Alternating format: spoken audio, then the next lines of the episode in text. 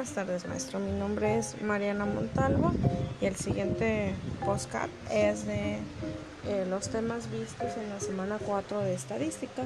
Y pues una de las grandes definiciones que tenemos que abordar es la estadística. La estadística es una rama eh, de las matemáticas a través de la cual eh, podemos recolectar, analizar y describir y estudiar una serie de datos para poder hacer comparaciones o variables que nos permitan comprender un fenómeno de manera particular. Y esto lo hacemos a través de la observación y la recolección de datos, todo con el fin pues de obtener un resultado. Dentro de la estadística, eh, los tipos de estadística que tenemos eh, son cuatro, bueno, tres. La estadística descriptiva que bueno, nos ayuda dentro de las investigaciones educativas y las investigaciones de manera general a deducir o a describir eh, de manera resumida los datos numéricos. Eh, ya esto en un análisis obviamente particular y el objetivo pues es describir las características principales de los datos reunidos para poder evitar las eh, generalizaciones y divagaciones.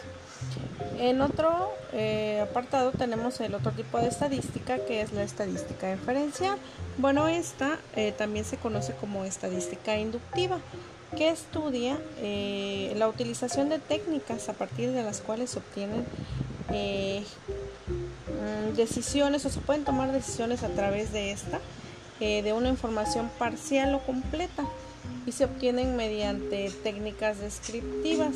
Entonces su objetivo es entonces extraer conclusiones de utilidad sobre el total de las observaciones posibles describiéndose en la información obtenida.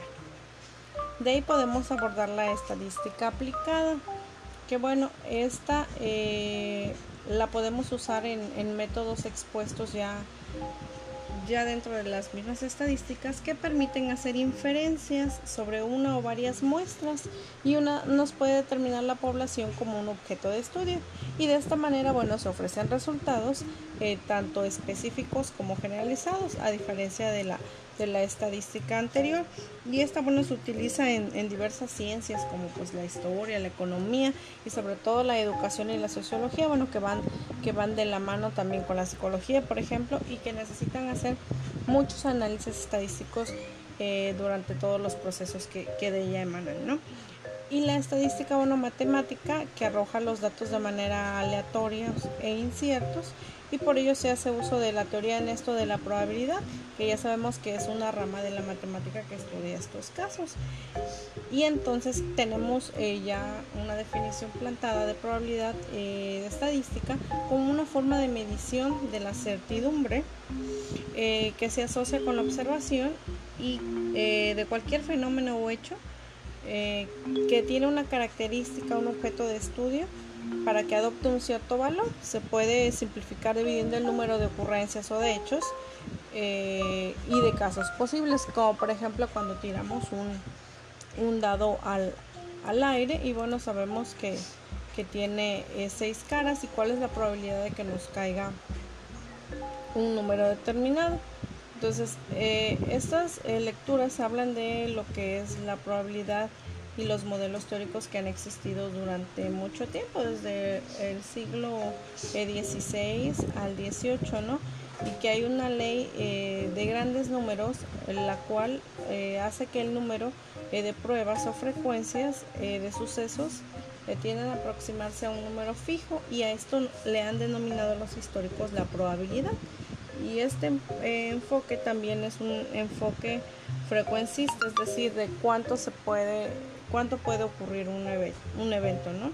Y en esta teoría de la probabilidad, bueno, pues se asignan eh, posibles resultados a los experimentos y los más comunes o de la vida cotidiana es eso, ¿no?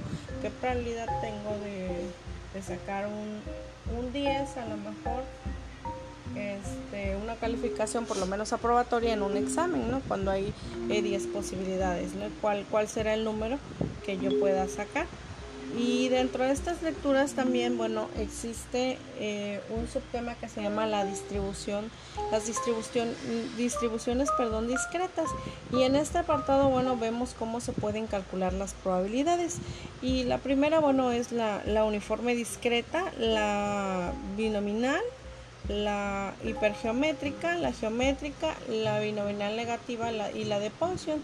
Cada una de las distribuciones, bueno, establecen eh, ciertas características. Por ejemplo, la uniforme discreta es una variable discreta que puede tomar valores distintos con la misma probabilidad de, alguno de ellos. Y en, ese sentido eh, lograba, lográbamos analizar o lograba yo analizar un, pequeño ejemplo. Bueno, una variable aleatoria discreta tiene una distribución uniforme sobre un conjunto de números reales.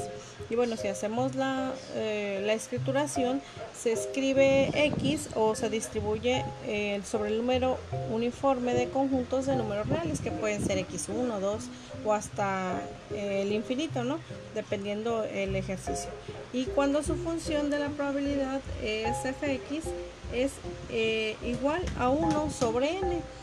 Si el número x es una minúscula, bueno, toma cualquiera de los valores de x1 hasta x infinito, ¿no? Y esta función vale entre cada uno de los casos.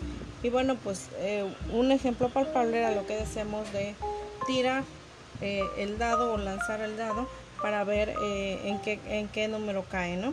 porque tiene seis caras, entonces el valor eh, de x1, de x, perdón, va de 1 hasta 6, no hay más probabilidad de sacar otro número. Y es uniforme ya que la probabilidad tiene la misma oportunidad eh, de hacerlo, es decir, 1 sobre 6 y es discreta porque el valor va de 1 a 6, no vamos de 1 1.5, 1.2, son números cerrados o enteros. Y es uniforme, bueno, porque la probabilidad eh, de graficar de todos es igual y la variable discreta no toma valores indeterminados entre ellos. Entonces, bueno, hasta aquí mi postcard.